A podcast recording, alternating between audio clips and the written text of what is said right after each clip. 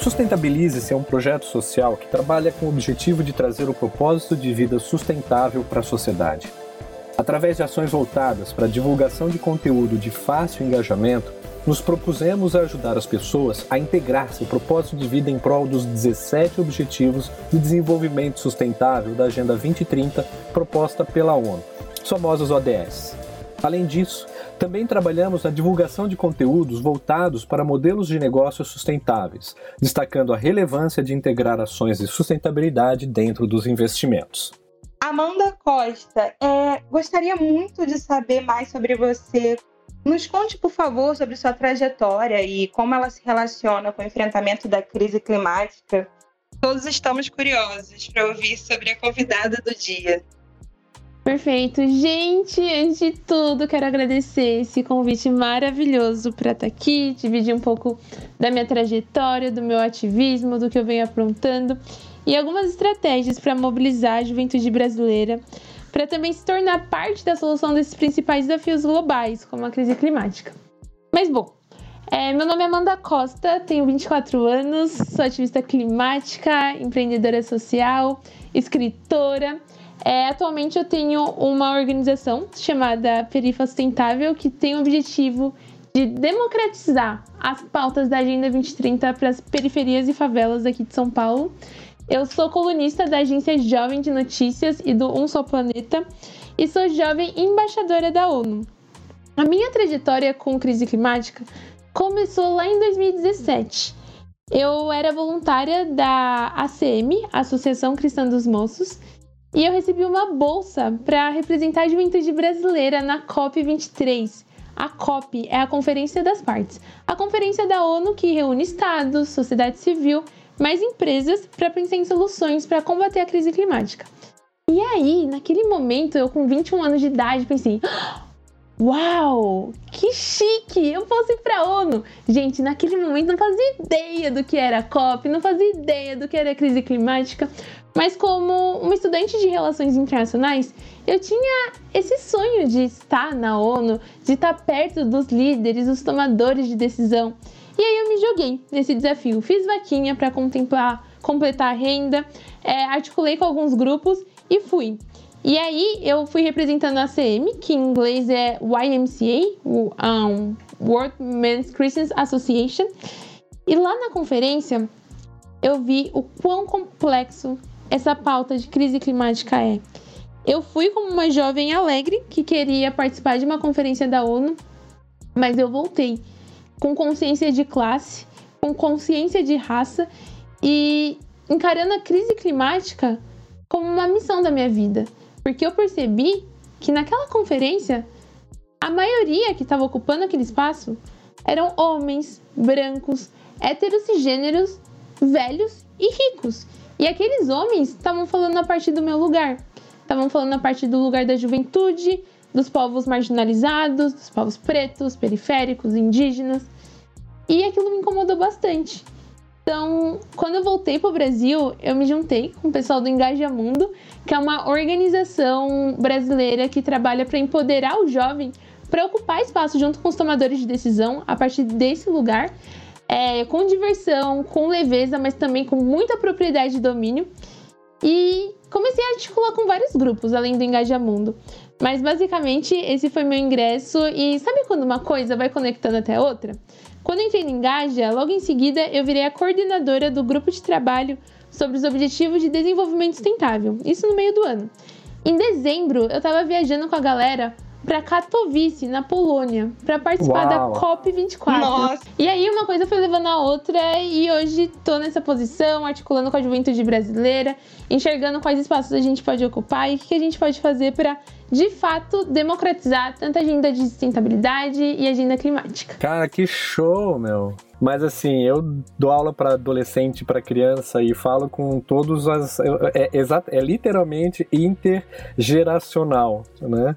E isso que você falou agora, assim, com relação assim, aos jovens, realmente falta o espaço público dos jovens, o espaço de fala dos jovens, espaço de fala das crianças também. Né? A gente está vendo aí hoje cada vez vez pessoas mais novas vindo a público para trazer suas, as suas, é, é, a, os seus desesperos, as suas necessidades, porque afinal de contas, como você mesmo falou, né, o mundo vai, daqui a 20, 30 anos, quem vai tomar a decisão são outras pessoas, né? E quanto mais cedo elas estão dentro, melhor, né? Exato, exato. E por muito tempo foi colocado na cabeça das pessoas que esses assuntos, ah, é coisa de gente grande, coisa dos cientistas. Mas não, é para toda a população. Exato, concordo. Gênero grande número com você, viu? e como, que, como é que você percebe os desafios ambientais, Amanda? Cara, eu acho que com todo esse cenário que a gente está vivendo, esses desafios eles foram triplicados. É, atualmente a gente está vendo um desmonte de políticas públicas, a gente está vendo um afrouxamento do, da legislação ambiental e por conta de um governo que não olha para a sustentabilidade, não olha para a pauta ambiental de uma forma estratégica. É, infelizmente, a gente está vendo um aprofundamento de crises, né? É crise climática, crise econômica, crise sanitária, crises, crises e crises. E eu vejo que tudo isso é um resultado desse modelo capitalista, exploratório, consumista que a gente vive, no qual colocou o homem no centro e tudo abaixo dele como uma, numa posição de, de servidão. Então, a mulher tá para servir, a natureza tá para servir. Isso gerou uma descompensação no nosso mundo. Tem um pensador que eu gosto bastante. O nome dele chama é, Otto Scharmer. O Otto, ele fala que a gente está vivendo nessa crise porque a gente saiu do eco e entrou no ego. Então a gente saiu dessa ecologia onde estavam todos conectados como num círculo e a gente entrou nesse ego onde o homem, a figura masculina está em cima, como se fosse uma pirâmide e tudo está abaixo dele no sentido de servir. Só que esse modelo não está funcionando mais. E esse modelo é o principal que causa essas injustiças ambientais, sociais e econômicas que a gente está vendo nos dias de hoje. Tem uma pergunta que eu queria te fazer agora, Amanda, que nem está no script, mas pelo que você falou agora. Mas assim, você falou agora uma coisa assim do Otto. É, você acredita que a gente alguma vez esteve dentro do eco? Ou a gente sempre esteve dentro do ego? Nossa, essa pergunta é muito boa. Eu acredito que. Nossa, nunca parei pra pensar nela, calma. Ela é muito boa, de verdade.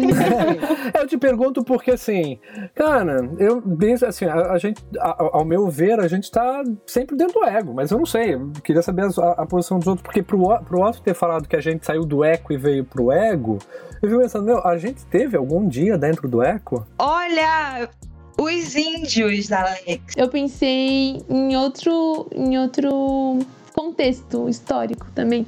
Eu sou cristã, acredito na Bíblia, acredito em Jesus.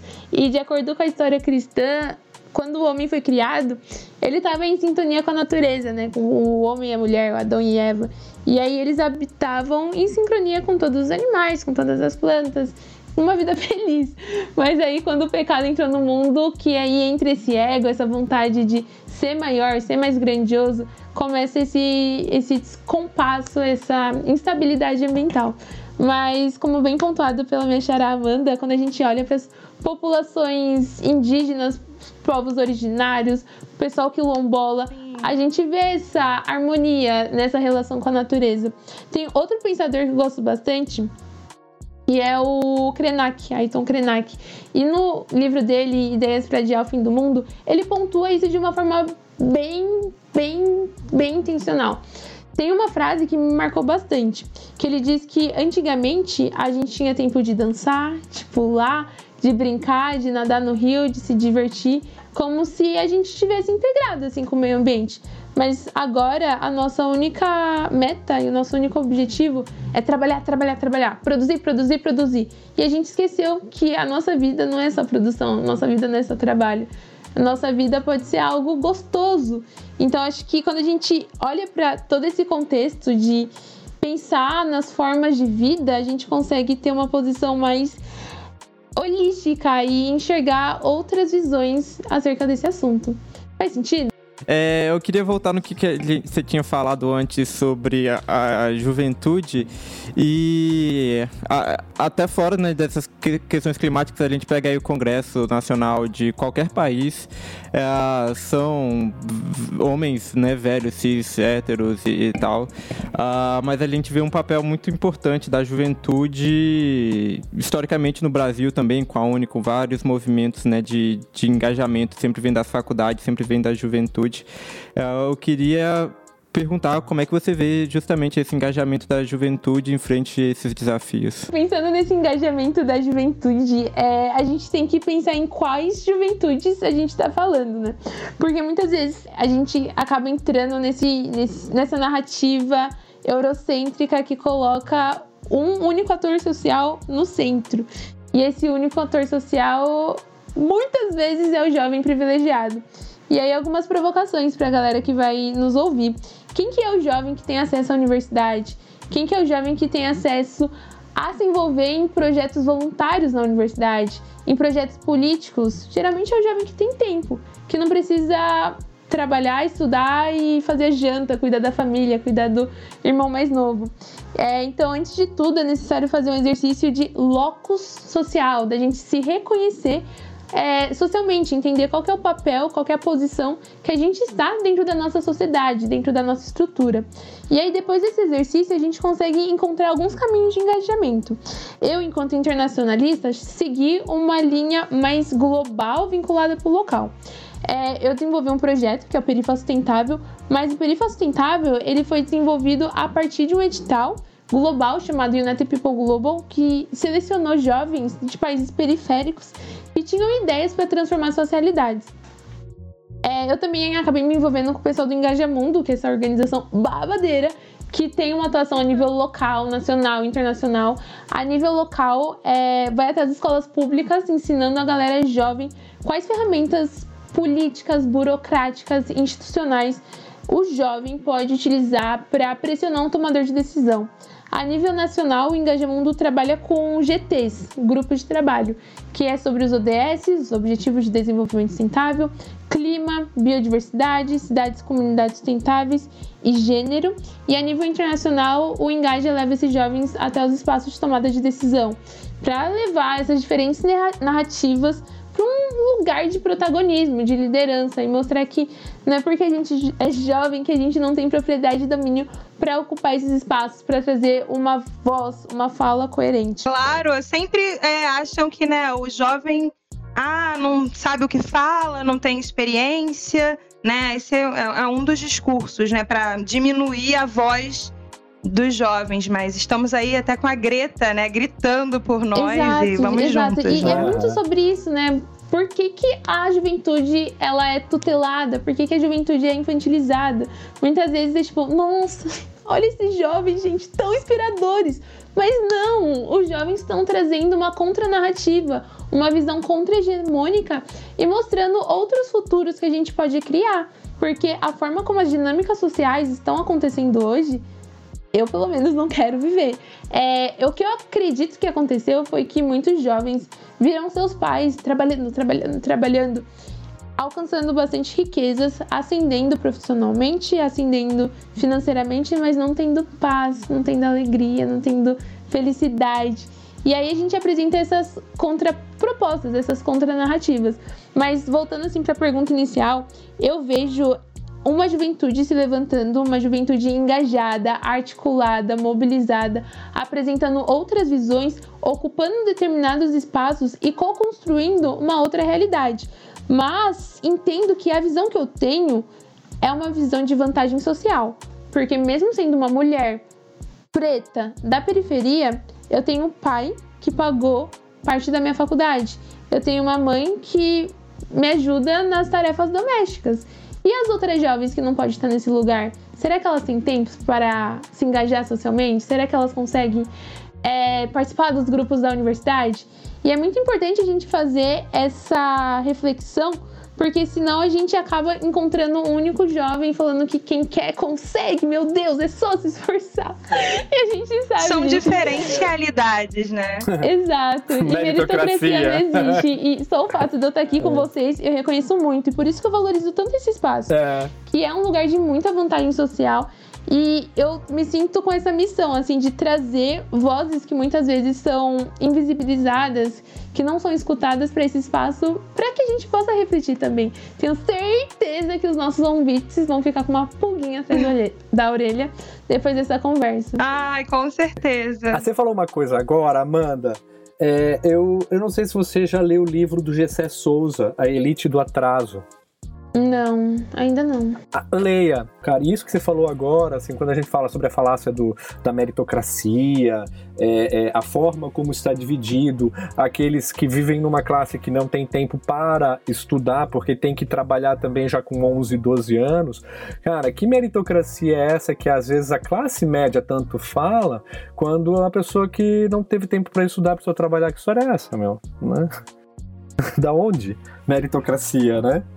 Se você nasce com o privilégio de não precisar estudar, não precisar trabalhar, desculpa, para estudar. Exato. Uh, Amanda, qual é a sua concepção em relação às ações públicas de enfrentamento da crise climática? Eu queria saber assim, quais são os pontos que você gostaria de destacar em relação à falha na efetividade de tais medidas, se tiverem, né? E o que pode ser feito para melhor lidar com essas questões? Desde que o atual presidente assumiu, o cargo, a gente viu um desmonte de políticas públicas e a gente viu um ministro do meio ambiente que não luta a favor do meio ambiente. É um ponto que eu gostaria de destacar é que dentro do Acordo de Paris a gente tem as NDCs, que são as metas nacionalmente determinadas. O que, são essas NDCs? Cada país colocou o, a porcentagem que deseja reduzir da emissão de gases de efeito estufa. E dentro desse acordo diz que esses países podem ser mais ambiciosos, ou seja, aumentar essa, essa porcentagem. E aí, tudo certo, cada ano vai mudando as NDCs e tudo mais. Só que na virada desse ano, de 2020 para 2021, o ministro Ricardo Salles ele abaixou a ambição brasileira. Ele mudou a métrica, mudou o padrão de medida e com essa mudança possibilitava que o Brasil emitisse mais gases de efeito estufa. E é contra o Acordo de Paris, contra um princípio básico. E aí teve um grupo de jovens do Fridays for Future, que é a Cestas pelo Clima, mais Engaja Mundo, que entrou com um processo contra o governo brasileiro, que eles apelidaram de pedalada climática, dizendo que isso que o governo fez é irregular, que não pode, que isso é uma tentativa de vender um discurso falso dentro desse cenário internacional e que a juventude não ia aceitar uma atitude tão é, irreal, tão falsa, tão. Esqueci o adjetivo. Mas uma atitude. É uma falácia. Uma atitude. Exato, uma atitude desonesta.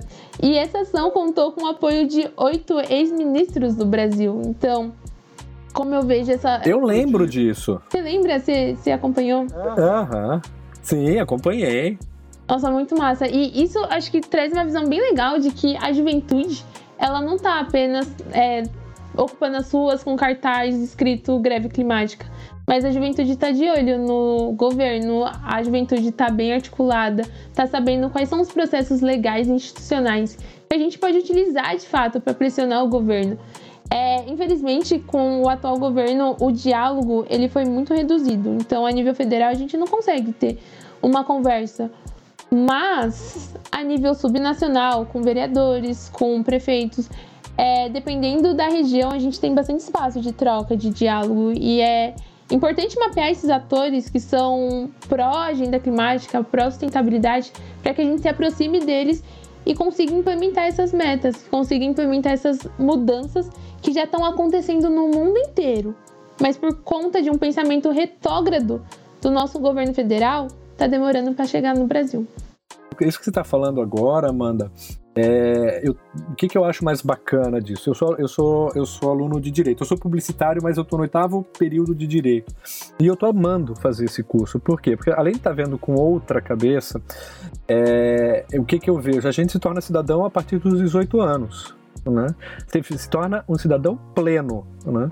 E, e, isso que você falou agora da juventude chegar e se articular e fazer o que está fazendo, isso me emociona de uma maneira, porque é isso que a gente precisa. A gente precisa fazer exatamente isso que você está fazendo, já a partir dos 18 anos, que é quando a gente tem essa cidadania plena.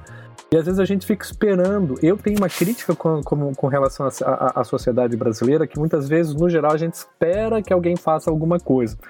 E a gente não pode esperar, né? E eu tô achando o máximo isso que vocês estão fazendo. Eu escutei que a minha geração é, é muito sensível, que a gente não aceita qualquer coisa, que qualquer coisa que as pessoas façam a gente se ofende, que a gente se derrete e tudo mais. E eu falei, é claro, é óbvio, é nítido, porque essas microopressões que as gerações mais velhas aceitaram deixou todo mundo com ansiedade, com crise de pânico, com depressão, insatisfeito, infeliz, é, mantendo uma vida de aparências que não refletiam uma real felicidade. E aí a minha geração vem com essa outra narrativa, com esse outro lugar. Como a gente de geração mimimi, né? Pelas reivindicações mais é. válidas que a gente faça, é, é sempre taxado assim, né? É verdade, Caio. É bem verdade isso.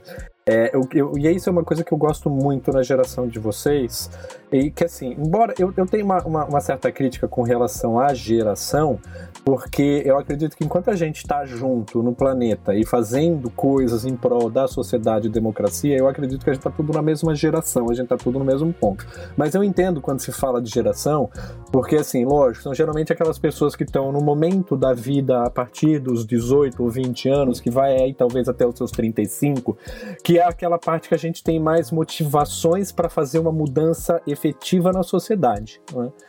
Mas assim, o, o, fato de, de falar de gerações no sentido de, puxa, a gente está querendo mudar o mundo, é, a gente está querendo fazer coisas novas. Eu me sinto muito mais dentro de uma geração de que está com 20 anos do que da, da geração do pessoal da metade, porque é, eu, tô, eu, eu continuo na batalha, eu continuo na rua, sou ativista há muito tempo, eu faço coisas porque eu quero esse mundo melhor, eu quero esse mundo onde, como você está falando, Amanda, que tem que ser plural, tem tenha que ter liberdade, tenha que ter amor. E então, se ficar na retórica que não deu certo, meu, a gente não vai mudar. Né? Exato. Né? Eu tenho uma pergunta para você. Agora eu vou inverter os papéis. Pra vocês dois, na verdade. pra vocês dois. É, a pergunta é: o que move vocês para estar tá fazendo isso?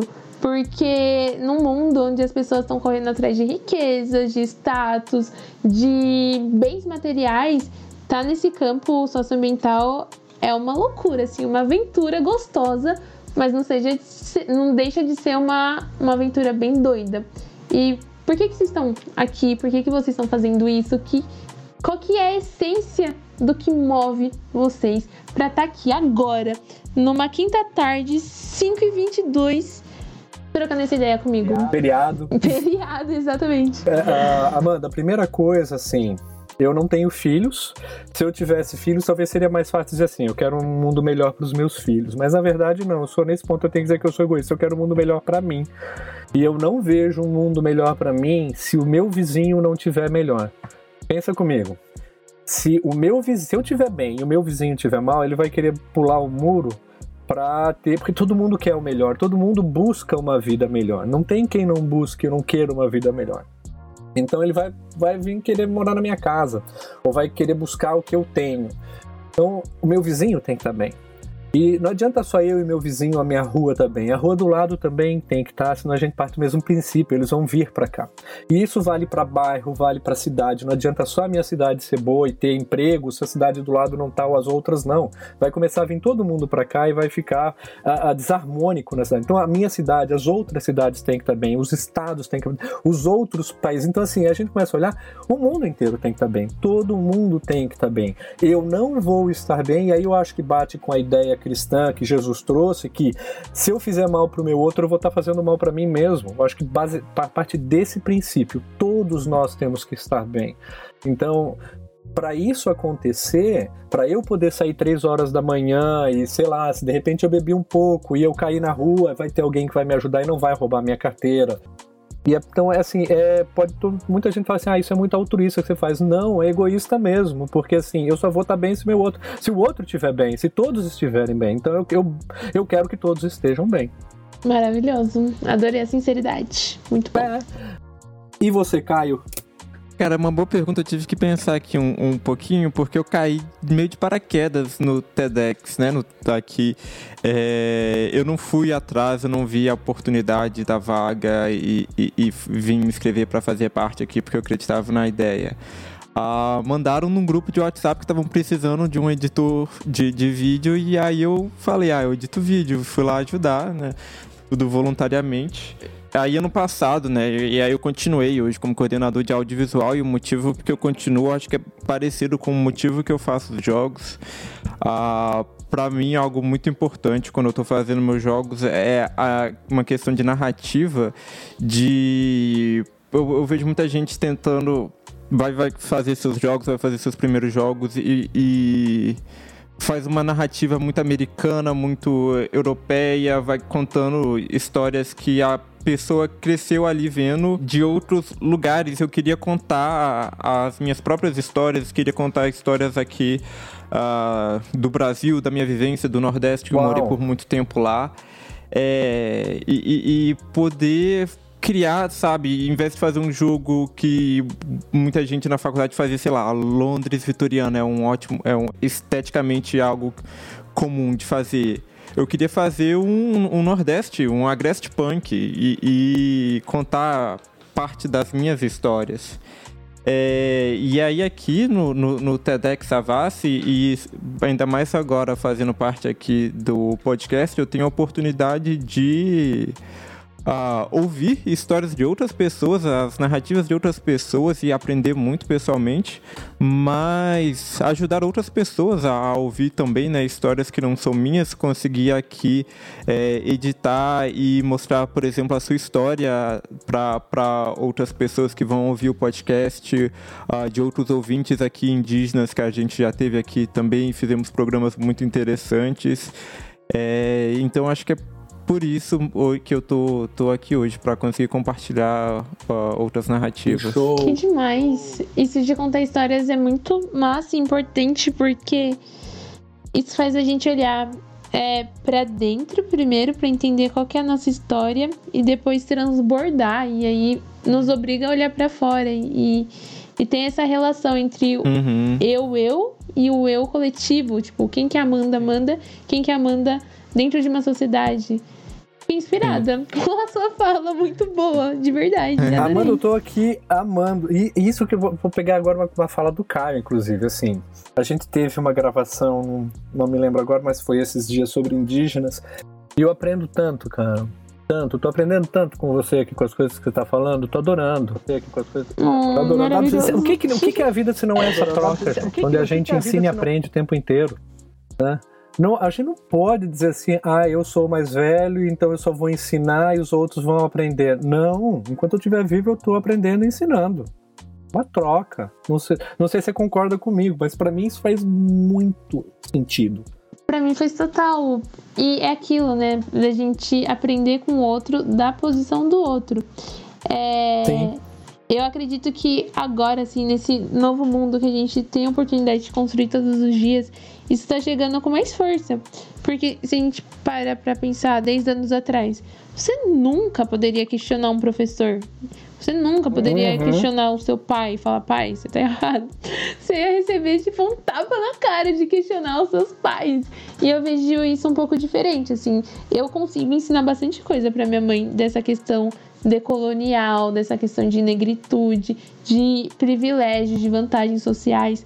Porque a minha mãe é uma mulher branca, uma mulher branca que veio de um bairro pobre, de um bairro periférico, mas ascendeu é, profissionalmente, financeiramente. E tem aquela coisa, né, das pessoas mais velhas é, se sentirem ofendidas dentro desse contexto periférico é, alguns anos atrás você não poderia falar que morava na periferia porque você não ia conseguir emprego, não ia conseguir trampo.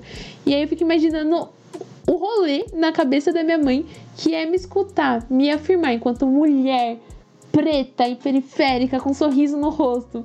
Então, tem muito essa questão, tipo, dela aprender comigo, mas tudo que eu sou, tudo que eu construí, tudo que eu tenho é resultado dela. Então, ela me ensinou muitas coisas. E ter essa troca constante que hoje é uma realidade dentro da minha casa há 10 anos atrás, por conta de uma sociedade que era mais engessada, talvez não existisse essa possibilidade. Mas eu tô super de acordo com você. Enquanto eu estiver respirando, eu quero aprender, eu quero compartilhar aprendizados e manter essa engrenagem funcionando, porque é o que traz vida, na minha opinião. Caio, você quer fazer a próxima pergunta? É legal porque ela inverteu e fez essa pergunta pra gente, né? Mas a próxima pergunta, Amanda, é sobre as suas motivações diárias e sobre o seu ativismo climático. Então, o...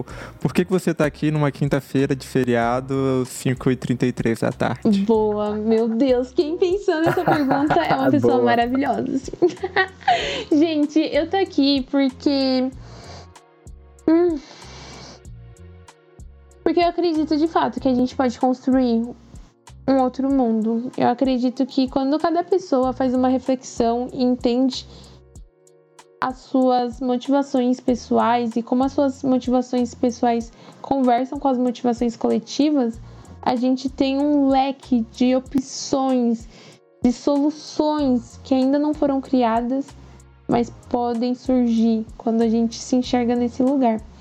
Eu gosto de conversar com Deus e eu falo para ele que os meus sonhos ele pode utilizar os meus sonhos para ser os planos para a minha geração.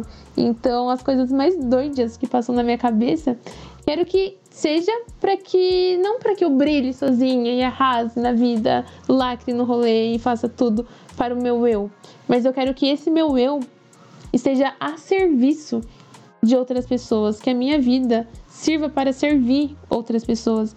Então a minha motivação vem desse lugar, no lugar de que eu sou mega sonhadora, gente, quero alcançar lugares bem, bem, bem maravilhosos.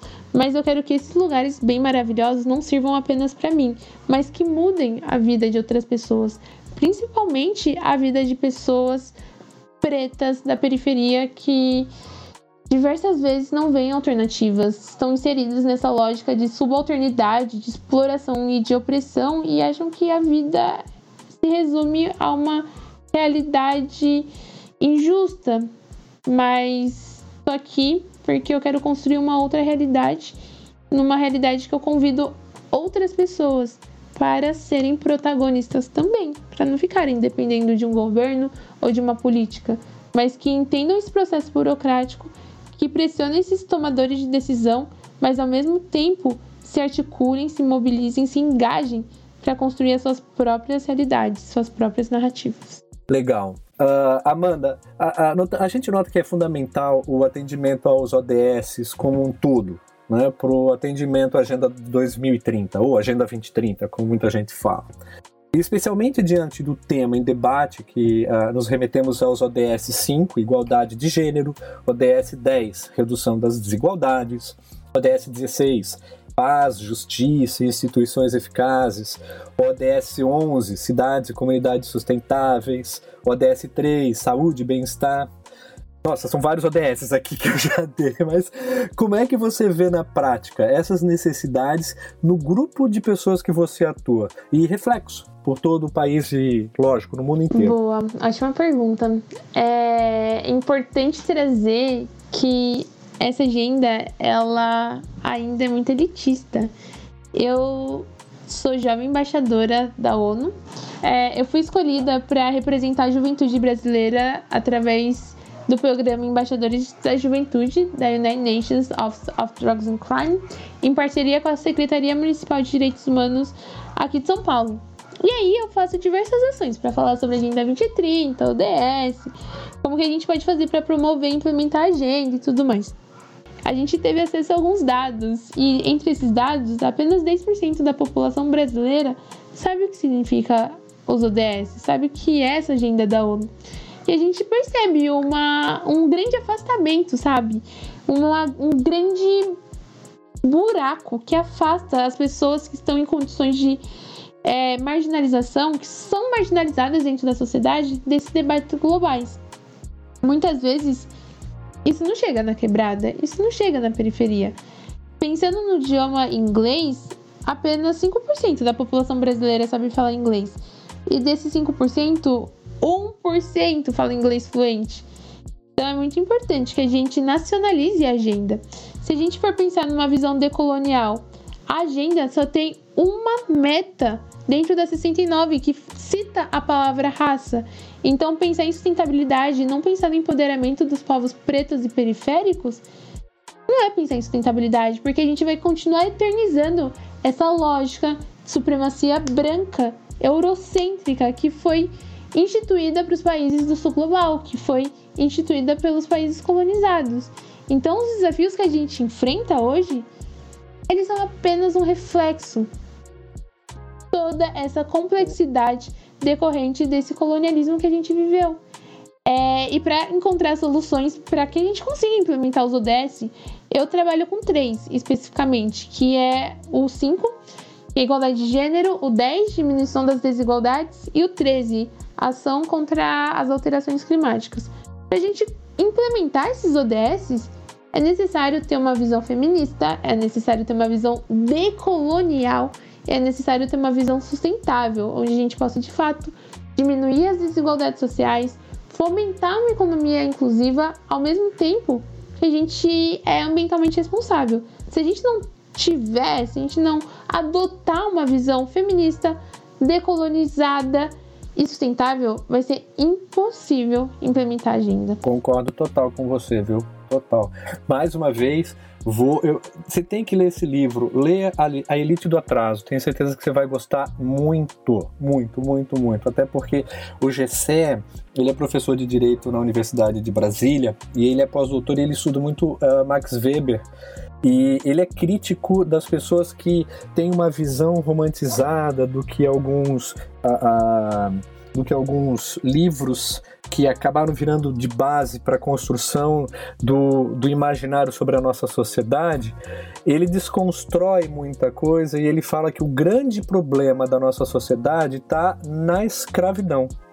No nosso, na, na, na, na escravidão para a qual a gente passou, da forma como ela foi passada e que ela ainda está gerando todas essas mazelas que a gente vive. Enquanto a gente não mudar Enquanto a gente não se vê, nós, sociedade brasileira, se olhar no espelho e dizer assim, somos racistas, a gente não vai dar o passo para frente. Enquanto a gente ficar pensando assim, tipo, ai, não, a gente não é racista, não, a gente, a gente, não, a gente tem problema com pobreza, ou, sabe? Enquanto a gente ficar tentando passar o pano, a gente não vai para frente, gente. Só anda para frente quem, se, quem olha para dentro de si e fala, puxa, eu sou assim, eu não gosto de ser assim, então o que, que eu vou fazer para mudar?